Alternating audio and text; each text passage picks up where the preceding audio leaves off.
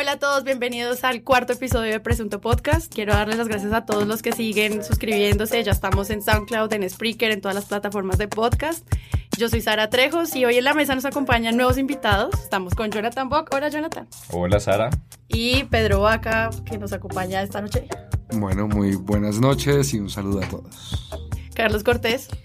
Hola a todos, gracias Sara y gracias Acorde. Eh, María Paula Martínez. Hola, aquí de nuevo en el cuarto capítulo. Entonces, bueno, ya presentándonos todos, hoy quiero contarles que queremos hablar de género y de cómo ha sido el cubrimiento de los medios eh, frente a este tema. Entonces, ya empezando nuestro presunto glosario, la palabra es género. Bueno, yo no sé si porque Santiago no está o porque soy mujer, pero me tocó a mí decir de dónde viene la palabra género. Si nos vamos a lo que hemos hecho en los demás capítulos, entonces Etimológicamente viene del latín genus o generis, que quiere decir estirpe, linaje, nacimiento, clase o tipo, es decir, es una categoría. En español, pues tenemos dos, masculino y femenino, y la palabra género, pues es paradójicamente un sustantivo masculino, el género, no la género. Pero yo creo que me quedaría con una definición más filosófica y tal vez más bonita, que sería la de John Scott, que dice que el género es una forma de poder. Entonces ya teniendo claro como estas discusiones que están realmente relacionadas al poder y al lenguaje, yo quisiera preguntarles cómo los medios cubren a las fórmulas vicepresidenciales. ¿Cómo los medios están tratando este tema, ya que hay tantas mujeres en la contienda electoral? Si les están refiriendo desde los mismos estereotipos o cómo se están refiriendo a ellos. Bueno, yo lo primero que diría que es interesante en esta elección frente a las anteriores es que tenemos, salvo en el caso de Germán Vargas Lleras y Juan Carlos Pinzón, en todos los demás tenemos fórmulas que están con una mujer en la llave vicepresidencial. En otras elecciones generalmente teníamos a Noemí Sanín, tuvimos a Noemí Sanín por ahí unas seis veces seguidas, pero creo que acá hay algo muy importante porque son mujeres que tuvieron liderazgo político y unos votos que vienen del Congreso, vienen de elecciones anteriores a la alcaldía y, por eso creo que es, especial y traen no solamente unos votos propios al, a la contienda, sino que también traen un enfoque distinto. Yo diría para empezar y para ponerlo un poco en discusión, que a mí me ha dado la sensación de que los medios han tenido un poco de problemas tratando de cubrir a estas mujeres poderosas dentro de la campaña y de no caer de pronto en trampas previas de caricaturizar un poco la presencia de una mujer en la política y tal vez haya faltado un poco de, de, cubrimientos nuevos. Y lo veníamos hablando con Pedro, no sé usted, Pedro, si quiere ahí repetirme lo que, lo que estábamos hablando ahorita que es bien interesante. Bueno, pues yo creo que ante todo no solo estamos hablando de una contienda electoral donde las mujeres a la vicepresidencia vienen con un caudal político y creo que hay algo que es positivo y es que las fórmulas vicepresidenciales suman a los candidatos, digamos, no es algo eh, cosmético, no es algo que simplemente quede bien en estos tiempos en los cuales se habla de género, sino que es un peso importante. Ahora, yo creo que de alguna manera también algunos fetiches, diría yo, del cubrimiento electoral de momentos anteriores se, se disipan en este momento. Es decir, antes yo veía mucho más protagónico el rol de las futuras primeras damas y creo que hoy en día la labor de o la trayectoria de las mujeres a la vicepresidencia obliga a las campañas a hablar de mujer y naturalmente esto implica que los medios de comunicación dejan de banalizar el tema de la mujer y le dan un, o sea, termina teniendo un rol protagónico en el marco de la contienda. Bueno, yo siento que hay, por supuesto, más mujeres en la contienda, eso es estadístico, pero no siento que el tema de mujer sea protagónico, ¿no? el tema de género. Yo siento que el tema incluso de género, que incluye, por supuesto, a la comunidad LGBT y a digamos, todas las identidades sexuales, ha pasado un poco de agache eh, en esta campaña y, por supuesto, los medios no sé si no han podido resolver muy bien qué hacer con el tema.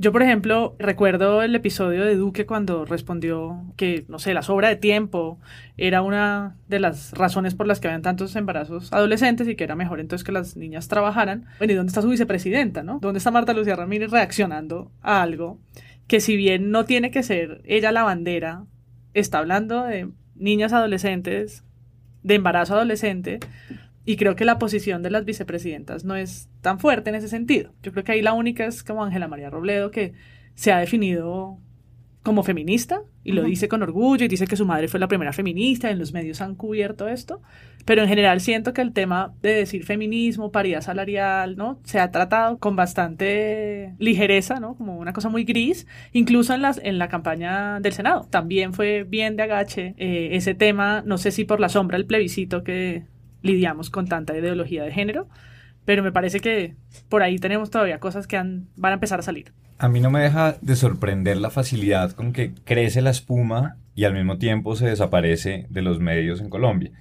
A, principio de este año teníamos el gran escándalo del Me Too en Colombia con una eh, revelación de Claudia eh, Morales diciendo que había sido violada, dando una serie de, de detalles que podían inducir hacia dónde y de repente cuando eso podría estar también eh, en la agenda de, del debate electoral y eso desapareció de un momento para otro. Ese es un, estoy a lo mejor mezclando un tema, pero creo que, que sirve para mostrar que efectivamente no hay una línea que se mantenga en el cubrimiento de los medios sobre relaciones de género. Y creo que ahí hay un error que muchas veces es intencional, pero otras veces también es por las dificultades que tiene cubrir con tantos temas que hay en, la agenda y, tantos asuntos. Y creo que además el hecho de que todos los candidatos a la presidencia sean hombres, pues salvo Vivian Morales que se terminó retirando, pues facilitaba también que los medios ignoraran este tipo de asuntos en el cubrimiento yo creo que los medios afortunadamente no le están restando, es decir, no tenemos medios abiertamente misóginos o banalizando el rol de otro tipo de, estereotipos distintos al masculino heteropatriarcal y creo que eso está bien, digamos que no afecten el debate público a conciencia para imponer un, digamos, un quo patriarcal me parece bueno.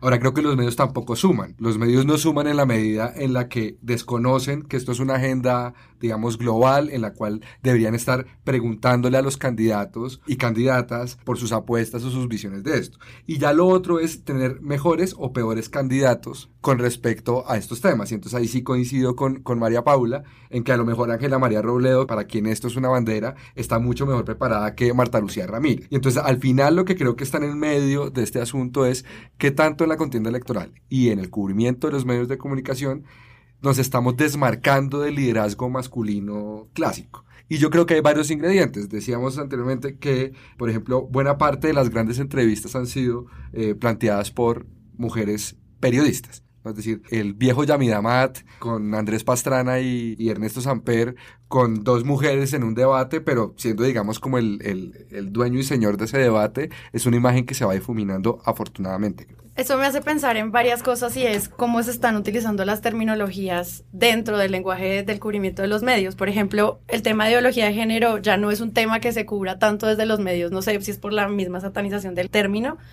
o si están haciendo nuevos eufemismos para hablar como de estas cosas morales relacionadas como al rol de la mujer y de la participación política y no sé ustedes cómo lo ven ahí. En, en la silla vacía, Cristina Vélez hizo un pequeño muestreo para una investigación que estamos haciendo con Linterna Verde sobre el tema de género en la campaña. Y hay dos elementos, uno anterior a lo que hablamos y uno relacionado con tu pregunta. El primero es que tanto las, las fórmulas presidenciales y vicepresidenciales están usando en sus posts, en sus posts, en sus posts de Facebook. Eh, parece Petro. La palabra, parece Petro, digo María Paula, que quede en, la, en el acta. Eh, entonces, ¿qué tanto utilizan la palabra mujer y mujeres en los posts de Facebook y en los tweets? Y hay una cosa interesante, ahí lo pueden ver, y es que básicamente son las fórmulas vicepresidenciales, las mujeres, las que realmente están moviendo esa, esa agenda. Eh, la primera es Ángela Robledo, no es una sorpresa. La última es Claudia López, que es un poco sorpresivo. Y en el caso de los hombres, el primero es Sergio Fajardo y el último es Gustavo Petro. Entonces hay como una, como una especie de paradoja ahí que cuando la fórmula vicepresidencial mete más el tema de mujeres, el candidato, su fórmula presidencial lo hace menos. Y eso está relacionado como también con, con los vuelcos que da el discurso que tiene que ver con lo que tú decías de, de la agenda de género. Y es que la ideología de género que sirvió tanto como caballo de Troya para, para hacerle oposición al plebiscito, cambió un poco en esta elección a utilizar otras palabras relacionadas y lo veíamos también ahí en la, en la investigación que hace Cristina, que se viene reemplazando por otro tipo de términos como la familia, la moral y la cátedra de urbanidad. Entonces el Ministerio de la Familia, el llamado a la urbanidad, el llamado a la moral que se relaciona con este mensaje que si las niñas son muy ociosas van a quedar embarazadas. Y en eso nos sorprende que Iván Duque sea el primero, Marta Lucía Ramírez sea la segunda y Gustavo Petro y Ángela Robledo y Sergio Fajardo vengan más atrás. Entonces, para concluir ese punto, lo que diría es que el tema de ideología de género se está metiendo en la campaña a través de unos discursos o de unas narrativas que ya no lo nombran directamente, pero que tienen relación. Pero yo creo que eso es bueno en la medida en que uno ve entre el plebiscito y hoy que hay como una derrota del eufemismo. Es decir, al final hablar de familia, hablar de moral, es mucho más claro para la audiencia, independientemente, digamos, en términos del lenguaje. Sí, pero a mí me parece igual peligroso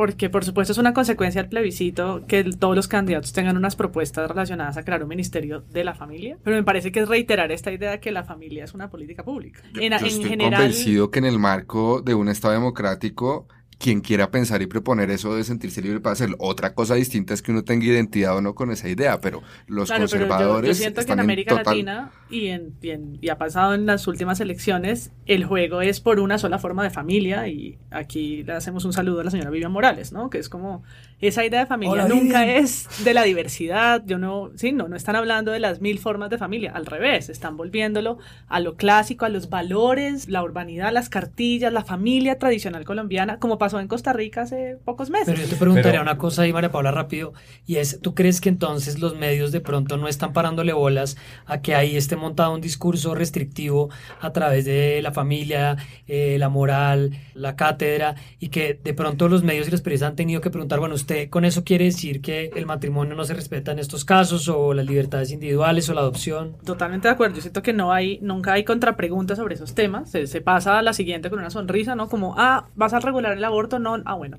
perfecto. Iván Duque dice yo soy pro vida y listo, siguiente pregunta, ¿no? No hacen cuestionamientos eh, frente a lo que él está diciendo, por supuesto, todos se cubren mucho de cubrir la ley, ¿no? Entonces lo que diga la Corte y lo que, lo que ya dijo la Corte, pero yo siento que en el mundo los discursos de género están mucho más avanzados, ¿no? Están preguntando, en Uruguay están regulando el aborto libre y seguro, están, digamos, liderando debates mejores. Acá nos, nos estamos quedando en la familia es un valor democrático, y vamos a crear un, un ministerio para proteger. Pero la familia es, por supuesto, mamá, papá, y un hijo y un perro Golden Retriever. Es esa única manera de concebirlo. Y yo creo que sí es peligroso el discurso porque ya no se llama ideología de género, pero es lo mismo. La ideología de género defiende eso. Pero, pero yo siento que puede que sea un poco exagerado, pero el hecho de que esta sea una elección que está girando en torno a el modelo social del país y al castrochavismo, ni siquiera deja espacio para que los candidatos estén buscando el voto de las mujeres.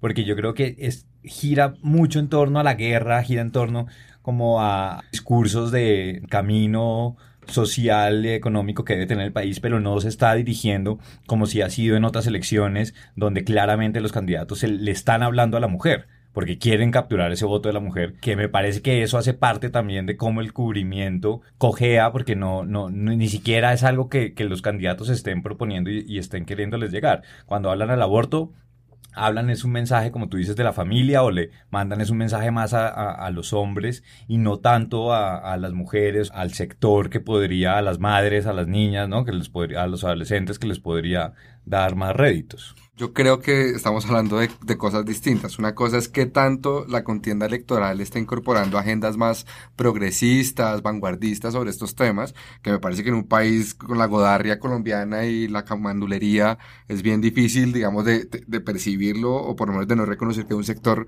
que sigue teniendo, digamos, unos atavismos históricos de este tema, o si estamos hablando de si los medios están provocando que esa discusión más progresista se dé. Yo creo que los medios no están provocando eso. Ahora, lo que sí creo es que a nivel del entorno político, yo siento un movimiento de el adormecimiento de una guerra fría, donde las tendencias políticas se debatían entre qué tan surtas o qué tan diestras eran, y estamos volviendo a conceptos casi que medievales sobre la familia o el ambiente. ¿Sí? Es decir, creo que a, al final el contenido de lo que proponen los que quieren el Ministerio de la Familia tiene un enfoque de género, a lo mejor no el más vanguardista, pero es democráticamente, digamos, respetable. Uno puede tener más o menos afinidad con eso, pero creo que los medios de comunicación ni siquiera están advirtiendo que eso es una agenda pública.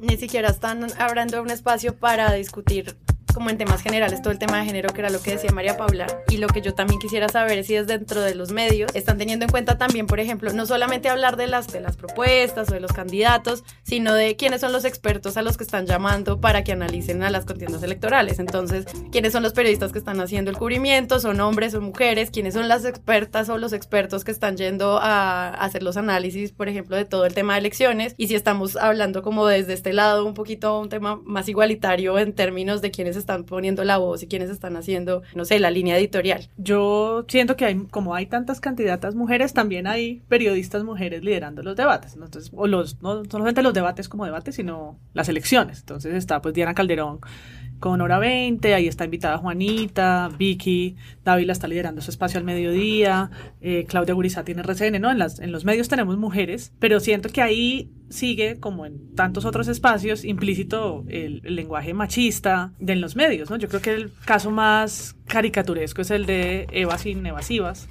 ¿no? Que trata de ser un espacio como amigable, pero a mí me incomoda este lugar porque somos como amigos y te quiero molestar con preguntas como calientes, ¿no? Entonces aquí te vamos a revelar los secretos. Y hasta Humberto de la Calle, que uno no lo creería, ¿no? Humberto de la Calle, ella le pregunta, ¿tú qué amas ver?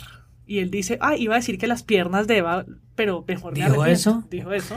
Uy, Humberto. Eh, dijo, iba a, decir, iba a, dejar que, iba a decir que las piernas de Eva Rey, pero corrijo porque me regañan en mi casa. O sea, terminó como completo, ¿no? Porque después viene mi, mi esposa Cantaleto. ¿Qué amas ver? Iba a decir las piernas de, eh, de Eva, pero corrijo porque me regañan en mi casa. ¿Qué odias ver? Puedes utilizar la misma respuesta. Y... Bueno, pero yo ahí creo que también es una manera de desnudar muy fácilmente al, al político. No a Eva, al político. Porque es. Uy, yo no. Uy. Bueno. No, no, no, pero es verdad. O sea, que, que un candidato quede tan fácilmente en evidencia por un coqueteo que es un juego que hace la, la, periodista, me parece que no es un problema de la periodista, sino que es un problema del candidato. Yo creo sí, que pues es, para que, mí todo es como una fácil, puesta en escena. Por ¿no? supuesto, pero yo creo que eso también es lo que le juega ella, pues que sabe que es atractiva, que sabe que en el caso de Gustavo Petro fue demasiado fácil, ¿no? Como... Sí, pues a mí, a mí hay un momento interesante de la de Petro, porque Petro le dice... Bueno, ni tan fea, le dice.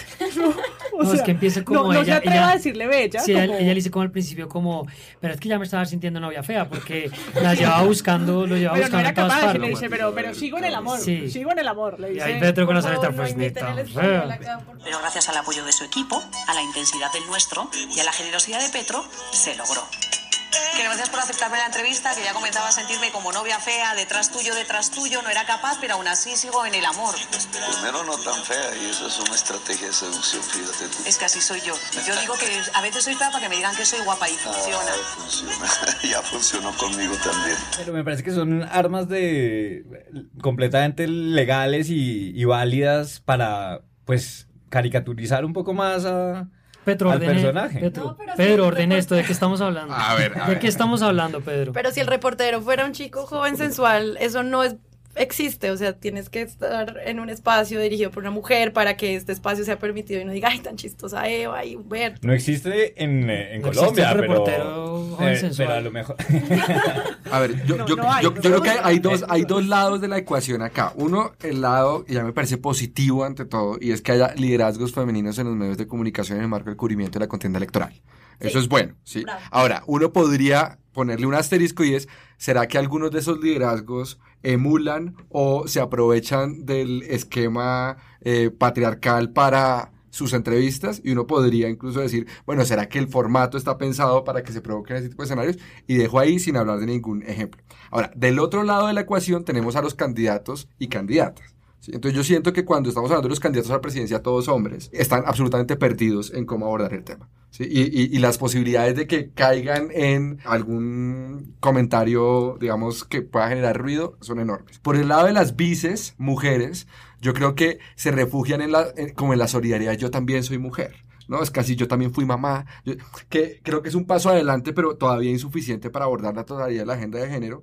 Y del otro lado también está como una reflexión que me parece más profunda y es, en el caso de los hombres, tampoco se está hablando de nuevas masculinidades, es decir, no hay un liderazgo masculino que esté diciendo, bueno, la nueva forma de ser hombre en este escenario del Me Too es la nueva forma en que un candidato puede enfrentar una entrevista con una mujer que puede ser guapa, tiene que abordar ese asunto o no, es decir, desde el punto de vista de la ética pública estamos lejos de los estándares que uno debería manejar. Sí, pero yo, voy a pelear con Pedro porque me gusta pelear con Pedro.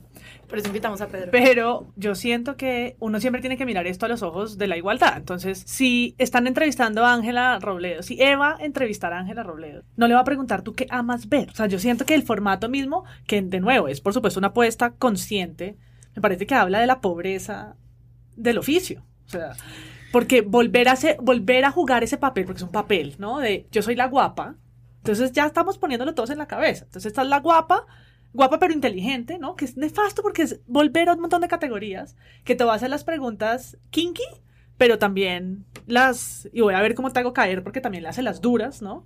Y entonces después le dice, ay, pero ya cerraste el chorro, ¿no? Como una familiaridad. Yo digo, un hombre, un periodista, Jessie Lancheros le va a preguntar a Germán Vargas Lleras, ¿ya cerraste el chorro? Eva le dice a, a, Vargas Lleras si ya cerró el chorro. A Petro. Ah, después de que hablan de los seis hijos. Sí, entonces dice seis hijos. Ah, pero eres un hombre aplicado, ¿ya cerraste el chorro? Entonces, no, yo me hice la vasectomía. Digo, yo siento que de verdad, para mí no es de aplaudir ese ejercicio, aunque sea consciente, una apuesta de RCN, eh, no sé, acobijado por lo light y lo, y lo chistín chistón, pero me parece que, que no, que no debe, no es el deber ser, porque si fueran, si fuera Jessie Lancheros el que está haciendo la entrevista, ah, imagínense el cuadro, ¿no? Jessie preguntándole a Iván Duque eh, ¿Te hiciste la vasectomía? Uno no se lo puede imaginar, o sea, eso no va a pasar.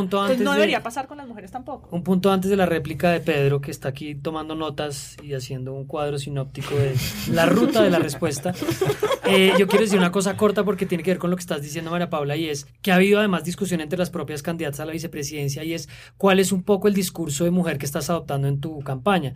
Y ahí, por ejemplo, Marta Lucía Ramírez está adoptando un discurso muy de solidaridad de género somos mujeres, somos poderosas, una flor en el Día de la Mujer, somos unas berracas, pero realmente no se está metiendo en el discurso de reivindicaciones de igualdad de género, de posibilidades de empoderar a la mujer, de educación de igualdad, que es lo que hace de manera mucho más combativa Ángela María Robledo o incluso Claudia López. Entonces creo que eh, es interesante ver que incluso desde las mismas fórmulas vicepresidenciales, las mismas mujeres juegan roles distintos. Marta Lucía juega algo que sería más RCN style, como el de, este rol de la mujer que ya está de alguna manera convencionalmente aceptado, mientras que mujeres como Robledo y López están poniendo una posición más combativa. Y con eso... Eh, no, una cosa antes de que Pedro tome la siguiente hora para hablar.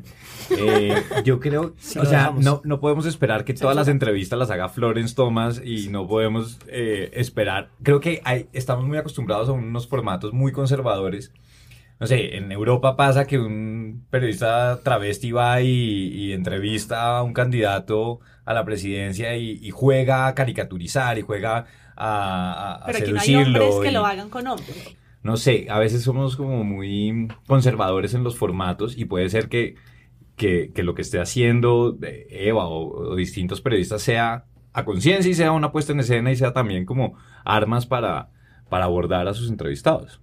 Igual tampoco hay que deslegitimar el trabajo súper serio de entrevistas que hacen otras periodistas porque ellas no usan esas herramientas. Más como por qué usar la herramienta Eva en este caso y no hablar de Diana Calderón o Juanita en otro tipo de espacios hablando con candidatos. María Paula decía que si ese formato es volver a algo y mi pregunta sería si alguna vez nos hemos ido de ese esquema. Sí, yo creo que la excepción la excepción es básicamente el meme del negro el, con la, Florence Thomas haciendo la entrevista. Sí. Lo segundo, el deber ser. Eso es, una, eso es una caricatura. Es decir, imagínate, o Eva o Florence es anular tantas formas de ser claro, pero es, que, como la caricatura de la mamerta ahí voy a lo segundo. la guapa extranjera, que es como hola y el resto.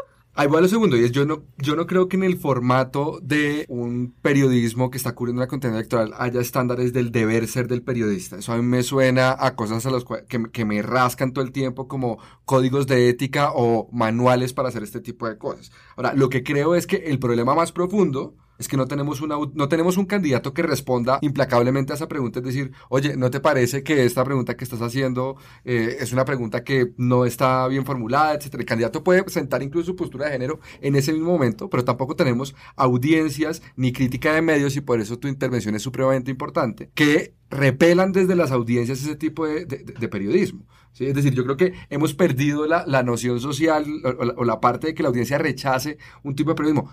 Todo lo contrario, ese tipo de periodismo es aplaudido. A la gente le termina encantando saber que Petro o confirmar que Petro tiene seis hijos y cortó el chorro. Ahora, ¿por qué? Porque hace parte de las vanidades, de los gustos, de cosas si se quiere superfluas dentro de una democracia, pero que ayudan a O sea, eso dice mucho de un candidato. Quiere decir que es un tipo que de planificación sabe poco, al menos de planificación familiar, o al menos en y yo puedo tomar, no estoy diciendo que yo lo piense, estoy diciendo que a partir de eso la audiencia puede sentir más o menos afinidad con respecto a un candidato y eso a uno le puede parecer más o menos adecuado en los estándares de género, pero me parece completamente legítimo y abierto. Me está escribiendo Antonio Caballero que quiere decir algo.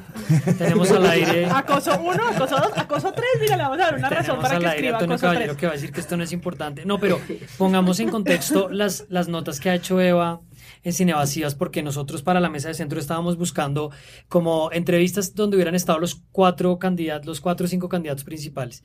Y en ese mismo género de, de, de chiste malo y entretenimiento está, solamente encontré a Suso el Paspi, entonces uno podría como decir, bueno, porque el formato que es informal, que es para sacarle a la gente como una risita y ver el lado oculto del candidato, es por un lado el bajo común denominador de Suso el Paspi, que es una cosa malísima y con chistes chimbos, en el lado de él y en el lado de Eva es ella en una tina con bolas, corriendo una cortina y, ejerciendo como el rol de la, de la fe fatal. Creo que hay un problema de entrada con el formato que si a ella le proponen eso, no le proponen un rol distinto a no, tú eres la vieja buena. A mí me queda una, una duda frente a eso, como dice Bock, y es, ¿qué pasa si en el transcurso de esas entrevistas uno termina viendo cosas que no hubiera visto en otro formato de los candidatos. Eso es bien interesante. O sea, claro, no es que sea un plan malévolo de RCN para vamos a jugar al, al, machismo para sacarles el lado oscuro a los candidatos, pero en el ejercicio uno termina viendo un poquito realmente cómo son estos tipos. Ahí digo, cuando decía volver, no es que hayamos antes, no es nostalgia por un pasado mejor, por supuesto que no, o peor. Es decir, estamos una vez más usando los medios para remarcar esas categorías y esos lugares tan comunes. Y cuando uno pone el ejemplo de Florence Thomas es lo mismo, es como la primera intervención después de Eva Rey en Petro es Salud Hernández, ¿no? Que es como el otro lado, es otra postura, ¿no? Es siempre jugar como a esos polos y yo creo que ahí hay un error porque de nuevo es como eliminar las formas más sencillas, pero yo creo que el tema de género tampoco es no necesariamente es una cosa del activismo. Los presidentes no tienen que ser activistas feministas, no tienen que ser así. Tienen que tener un discurso en tanto democracia, con valores modernos sobre esto. Los valores premodernos son los de la iglesia, orden, familia, ¿no? Entonces, lo que yo creo siento que ahí es como unos discursos que se, que se encuentran y en apuestas como la de RCN que estábamos hablando, que terminan siempre, yo creo que lo que nos vamos a acordar todos de las entrevistas de Eva es que le dijo Humberto de la calle que se fuera a un baño turco y él le respondió que solo entre hombres, que Petro se le olvidó si tenía dos o tres mujeres, se le escapó es una joya esto, es una mina de oro. solo se va a Paremos y vemos eso y seguimos. ¿Pero cuántos hijos tienes? Bastante, seis. ¿Con cuántas mamás? dos, tres. Después del tirón de orejas de Gaviria, después de todo, yo creo que nos merecemos un sauna o no. No me digas. No, pero no, vamos a. ¿Tú no haces eso? ¿Un turquito, un sauna después del ejercicio? Pero no mixto. No lo he hecho. ¿No lo has hecho? Será por eso, pues hemos hecho la primera vez que hemos hecho ejercicio juntos, yo creo que deberíamos deje, a lo grande. Deje de usted de estar haciendo insinuaciones en televisión, hombre. O sea, no hay sauna. No, no, no, no, ¿qué tal? Bueno, pues nada, vete a... hemos jugado pues yo me acuerdo de las piernas de Viena Ruiz, ¿no? Es como, es eso, eso, no, no salimos de ahí, estamos haciendo lo mismo. Es verdad. Pero es lo que hablábamos frente al debate de cómo estaban haciendo los moderadores de debates un fact-checking de las cifras y el uso de argumentos de los candidatos, simplemente dejándolos pasar frente a este mismo tema de vamos a preguntar los mismos tres puntos sobre la agenda de género, que es su opinión sobre el aborto y usted qué opina sobre la mujer trabajadora y ya. Y, y, ellos lo único que usan es, yo cuando fui alcalde le di un montón de trabajo, un montón de mujeres y por eso entonces tengo una agenda súper fuerte de mujer. No hay una contrapregunta constante de ni el moderador, ni en las entrevistas, las entrevistas no son pensadas tampoco desde esa línea, entonces pues siento que igual sí, lo que dice Pedro, pues no hay un aporte tampoco. recalco un punto que tocó María Paula y es las grandes entrevistas de estas elecciones estuvieron a cargo de mujeres, digamos Diana Calderón, Clara Gurizati, Juanita, Evas Evasivas, pero en el caso de, de, este primer grupo de mujeres, si uno se vuelve a algunas elecciones, pues el que mandaba era Yamida Mat y Daria Brismendi, y uno los ve como en un rol secundario en estas, en estas entrevistas, o sea, las han hecho, pero no están en un lugar protagónico. Y si ustedes miran, por ejemplo, la entrevista que le hace Hora 20 mm, Diana y, y Juanita a Fajardo, a Sergio Fajardo, digamos, el rol de Diana como entrevistadora es muy fuerte y es muy interesante como, como ella lleva esa entrevista y lo pone realmente contra la pared, muy, muy en contra de lo que alguna gente piensa que era de que iba a ser como un homenaje fajardista. Hay un tema que me faltaba, que tenía aquí, y es lo de los bienes embargados que usted tiene por sobrecostos en obras para estaciones de policía y una sanción por mala destinación de recursos de las regalías.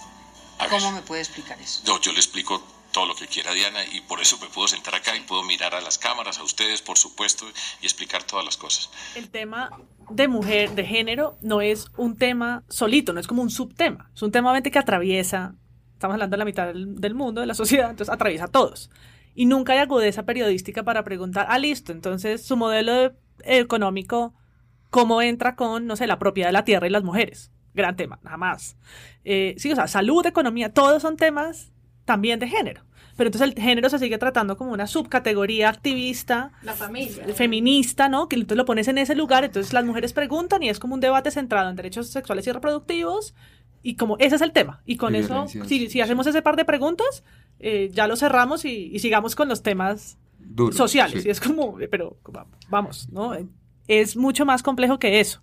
Y yo siento que ningún periodista, bueno, no hemos hablado, y aquí salgo a la defensa de Clara López. Uy, eso sí es una novedad. Que, no, que Clara López, por supuesto, cuando hay, hay un panfleto, hay un panfleto, ¿no? Una cartilla de Humberto de la Calle, que está rotando, que es exclusivamente sobre género, que se nota mucho que viene como que tiene la marca de su, de su fórmula vicepresidencial, ahí están unas muchas citas de ella. Y es todas unas apuestas, son como 10 propuestas que hablan como de forma más real sobre qué es lo que significa paridad salarial, dónde están las deudas, cuál es la impunidad en términos de por qué la violencia, de género, aunque tipificada y no sé qué, tiene una deuda diferente, porque hay una aproximación distinta a ciertos aspectos desde el lado de la mujer. Y esa es la única, no sé si es que no me ha llegado más a las manos, pero es la única cartilla que me ha llegado con algo, digamos, más, más concreto, que no lo trate como un subtema del que respondemos unos lugares comunes diciendo yo de verdad la respeto, ¿sí?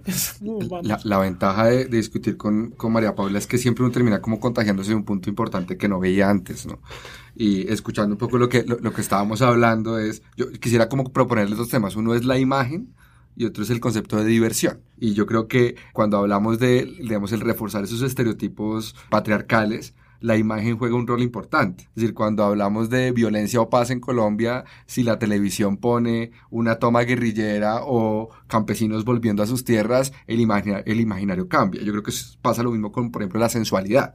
¿no? Si yo si yo veo una imagen de esta mujer en latina, guapa, etcétera, pues no puedo dejar de, hacer zapping y a lo mejor me voy a detener porque la puesta en escena está satisfaciendo, digamos, un, patrón cultural de, de, la audiencia. Y eso lo sabe el canal, eso es consciente. Entonces ahí la pregunta que uno hace es si los medios de comunicación, sobre todo los que transmiten algún tipo de imagen, también toman en cuenta esa debilidad de la audiencia a efectos de capturar buena parte de la sintonía y a través de, esa, de esos mares navegar en el candidato, cosa que yo sigo defendiendo. Ahora, por el otro lado, el concepto de diversión. En Colombia, buena parte de los chistes son machistas, de discriminación, de negros, de pastus. Es decir, la exclusión es un componente bien importante de lo que conseguimos con diversión. Entonces, claro, cuando, cuando mezclamos la imagen y el querer hacer un formato novedoso, pues las posibilidades de caer en, un, en profundizar en ese, en ese tipo, estereotipo de género machista aumenta. Entonces, quiero darte la razón en la medida en la que creo que el formato de televisión y el formato divertido de televisión nos hace volver o más bien reforzar esquemas del pasado. Y lo otro otro es, no hemos podido hablar de la paz para víctimas LGBT. Eso es algo que yo la verdad en esta campaña no, no he escuchado y las hay. Yo, yo no he escuchado a un candidato que pronuncie la palabra trans. No, no, la, no la, he oído. Sí, no, no sé, no la, lo más cercano es Transmilenio. Más Pero ¿dónde está la comunidad trans? No, la comunidad que sufre más violencia en la comunidad LGBT.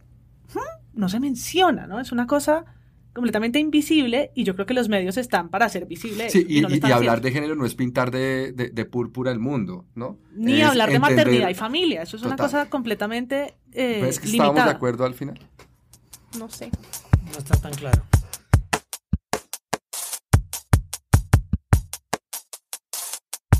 Para ya dándole cierre, ustedes no sé si han hecho seguimiento de cómo se está haciendo este cubrimiento desde las regiones, porque todos seguimos hablando de estas grandes mujeres periodistas desde Bogotá y no sé este cubrimiento cómo se ha hecho desde, no sé, Medellín o la costa y cómo es ese papel también desde las mujeres periodistas hacia las candidatas o incluso en el mismo Congreso.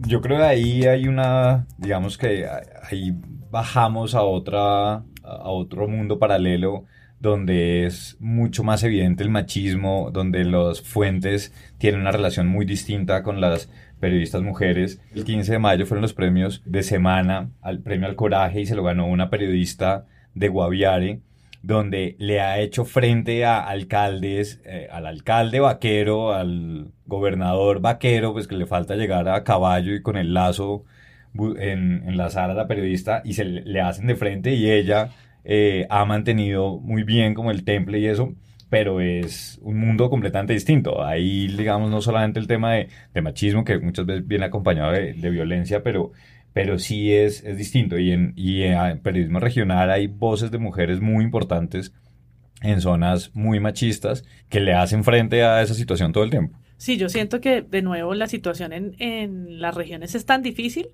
para, las para el periodismo y para las periodistas mujeres que no hay espacio para que ninguna se juegue a ser Eva. O sea, eso no pasa. No, no, uno no va a ver a alguien en Guaviare, en Guainía, en Catatumbo, optando ese papel, obvio. ¿sí? Su, su, papel es de resistencia, ¿no? Tiene que resistir a la violencia de cuerpo, ¿no? Entonces no hay espacio para eso y por eso siento que cuando uno lo mira en la capital tiene que mirarlo con más ojos, ¿no? No hay espacio para ese tipo de humor light o si se puede llamar humor. Cuando hablaste de regiones no podíamos dejar de mencionar a las mujeres que fotografiaron hmm. en bikini con los logos de Vargas Lleras. De nuevo, vuelvo al papel del periodista. varios periodistas, pues, por supuesto, hicieron su tarea y le preguntaron, señor Vargas Lleras, cuéntenos, ¿no? Esas muchachas. Entonces, todo, muchacha, niña, ¿no? Volvemos a las categorías. Eh, las niñas son mujeres adultas, no son niñas. Están en eh, semidesnudas, están en bikini, lo que sea. Y él, la respuesta de Vargas Lleras dice, no, no, es que ellas las subieron las bajaron de, una, de un camión y las volvieron a subir a la siguiente cuadra. Y repitió esto muchas veces y yo no podía dejar de oír como, ¿te estás oyendo lo que estás diciendo? Tenemos los videos. Eran unas chicas venezolanas. Las bajaron en una cuadra. Les tomaron fotos y a la cuadra siguiente las recogieron. Tenía solo el propósito de desprestigiar mi campaña. Estás hablando como de fueran vacas, bultos, papas, ¿no? Las bajaron en una esquina. Eh, yo ya sé que es un montaje las bajaron, están, yo ya tengo las placas, ¿no? Eso es todo lo que él eh, se ha usado en su defensa. Las bajaron, estas, ¿no? no pensantes, y las volvieron a subir en la siguiente cuadra solo para tomarles las fotos. Diciendo que nadie cuestiona ese tipo de respuestas, porque no tenemos instalado todavía esto del discurso, entonces, ah, claro, las bajaron a 20 mujeres y las volvieron a subir, obvio, obvio. ¿Sí? Nadie lo va a cuestionar, nadie va a cuestionar a, este, a este candidato diciendo eso. O para hablar de ese tema también lo juntaban con otras, digamos, jugadas sucias de otros candidatos como hacer rifas o los condones de Fajardo y es como pongamos todo junto porque es igual de chistoso usar este tipo de malas estrategias electorales. Y ahí viene mi problema. también. Ahí viene mi problema con el humor, ¿no? Y es que, que Carlos hablaba de, de Suso el Paspi. Es como, yo no, yo no entiendo el humor igual que mucha gente porque el humor no puede funcionar hacia abajo. O sea, el humor es una herramienta maravillosa hacia arriba hacia el poder. Entonces uno se burla de los poderosos, de, ¿no? de la clase alta, de los privilegios, pero uno no se burla de la de quienes están en, opresión, o sea, uno no se burla ni de los pobres, ni de las mujeres, ni de los campesinos jodidos, ni de las víctimas, ni de los desplazados. Entonces, todos los chistes y lugares comunes, respuestas de candidatos, etcétera, que jueguen para ese lado, disfrazándose del humor, me parece que lo hacen mal. Así como hablamos ahorita de que el concepto ideología de género en un lapso de, no sé, dos años se logró erosionar al punto del desuso después de dar tantos réditos, digamos, de votos, yo creo que uno también tiene que pensar como en las batallas de mediano plazo. Entonces, en el caso de las chicas en tanga con el logo de Vargas Lleras, pues uno debería esperar, ojalá algún día, una sociedad que rechace eso de plano. ¿Sí? Como es decir, esto no es una herramienta pero pasa en el supermercado con la persona que está promocionando un, un, producto. Es decir, somos una sociedad que está absolutamente acostumbrada a eso. Los medios lo saben, los candidatos también lo saben y estamos metidos en medio de ese cóctel molotov. Una, una cosa para terminar de mi, de mi lado, que en el episodio de las, de las mujeres en vestido de baño se ponen de presente un poco tanto una indignación que, que es como una especie de actuación para la galería, también como un problema real de lo que yo pensaría optimísticamente que es bueno, pero también un poco la diferencia entre la concepción regional y central del problema. Entonces, por un lado, pues un escándalo de que cómo es posible que pongan unas mujeres en vestido de baño a repartir volantes, lo que tú dices usando la terminología de las bajan de un carro, cuando hay unas prácticas clientelistas en la costa pues que no están siendo reporteadas con el nivel de detalle con que esto se reportó. Pero por otro lado, la conciencia que tenía la campaña de que era muy grave lo que había pasado. Es decir, que sí había un cambio de paradigma de alguna manera de que ese tipo de cosas sí tenían un costo. Tan así que la campaña Vargalleras tuvo que inventarse una teoría de conspiración que a la fecha de hoy no ha podido desacreditar, lo que lleva a pensar que realmente alguien de la campaña la embarró e hizo eso. Y lo último, la diferencia que hay entre algo que resulta ser escandaloso para Bogotá, pero que en la costa tenía un valor completamente distinto, porque yo traté de confirmar este chisme con algunas fuentes de la costa y pues muchos eran como, bueno, mira, eso es una cosa que pasa acá, no sé. Y ahí hay como una diferencia, es que iba a hacer un acento, pero Sara me censuró, entonces no voy a hacer ningún acento. Pero lo que sí me parece interesante es que ahí también hay una desconexión entre lo que ya en algunas ciudades se considera algo muy importante en términos de debate y en otras puede ser secundario. No quiero con esto estigmatizar a ninguna región. Eh, haters, por favor, no, no me digan nada, pero ahí hay unas diferencias de qué es lo que puede ser un problema desde, desde donde se discute. Para cerrar, retomando lo que hacemos nuestro, nuestro como un cierre de capítulo, yo quisiera solo preguntarles cuántos presuntos le ponen al cubrimiento en términos de la agenda de género y los medios de comunicación en Colombia, teniendo en cuenta que los medios todavía siguen diciéndole por el nombre a las candidatas y por el apellido a los candidatos, todo lo que ya hemos hablado en, este podcast, ustedes que cuántos presuntos le ponen, no sé qué es un presunto, si uno es bueno, diez es malo, pero pues ahí les dejo. Le pongo 12 presuntos a esta discusión porque estuvo regada en muchos temas, pero creo que tuvimos unos, unos elementos interesantes. Entonces le pongo 12 presuntos a lo primero, 4 a lo segundo y 5 al tercer tema. Gracias, Carlos. ¿Cuál era el segundo y cuál era el tercer tema? eh, yo, yo, todavía sigo sin entender la, la unidad presunto. No, acá eh, se viene la unidad género. Ah, la unidad claro, género. Puede hacerlo en, género en, es. En cinevasivas, ¿cuántas cinevasivas le pone? No, yo, ¿Cuántas yo, evas? Es en Evas, en Evas. Vargas Lleras le pone al cubrimiento No, yo, yo, yo le pongo 10 feminismos a María Paula y al resto de la mesa una masculinidad. Lambón. 10 presupuntos para María Paula. Y no, yo creo que el cubrimiento, yo la verdad no veo que sea un, un tema, como decía al principio, entonces les pongo cero presuntos a, a los medios porque veo que no, ni siquiera se toman el- la molestia de, de asumirlo como un asunto del cual se deberían preocupar a la hora de preguntarle a los candidatos. Yo estoy con Boc, yo creo que no es agenda. Si uno tuviera que evaluar a los medios, tendría Mm. que decir que no hacen las preguntas, no se ubican en, en el umbral que deberían, en el lugar de cuestionamientos, ni siquiera sus periodistas mujeres, que, insisto, no es un asunto de que por ser mujer pregunto desde mi Sí, feminismo. Esas preguntas las puede hacer eh, hasta Julio, si, si quisiera, ¿no? O, o Arismendio, quien fuera. Si se, si, no, lo dudo mucho, pero si se entona, pero por eso digo que es un cuestionamiento al oficio en general, ¿no? Si se entonara con de verdad los valores modernos y en dónde estamos situando las discusiones en este sentido democráticas hoy, en el 2018. No podemos en, en elecciones estar haciendo, no estar diciendo lo que deberíamos y luego en dos años, cuando sale un tema de violencia o de aborto o de comunidad LGBT, darnos latigazos de lo retrógrados que nos parecen nuestros políticos. Y nunca en, en campaña se los hicimos, se los preguntamos. Sí, definitivamente este es un tema que no podemos tratar en una hora de podcast. Tiene muchas aristas. Nosotros tratamos de enfocarnos desde el cubrimiento de las elecciones y cómo los periodistas están tomando o no partido eh, en el cubrimiento de género. Entonces, gracias a todos por escucharnos, sobre todo gracias a Corde por recibirnos, a Jan y a Sebastián por apoyarnos en la producción de radio, a Carlos, María Paula y ahora Pedro y Jonathan que nos acompañaron en este episodio. Yo soy Sara Trejos, recuerden que pueden seguirnos en arroba presunto podcast en Twitter, dejen comentarios, quiéranos, chao.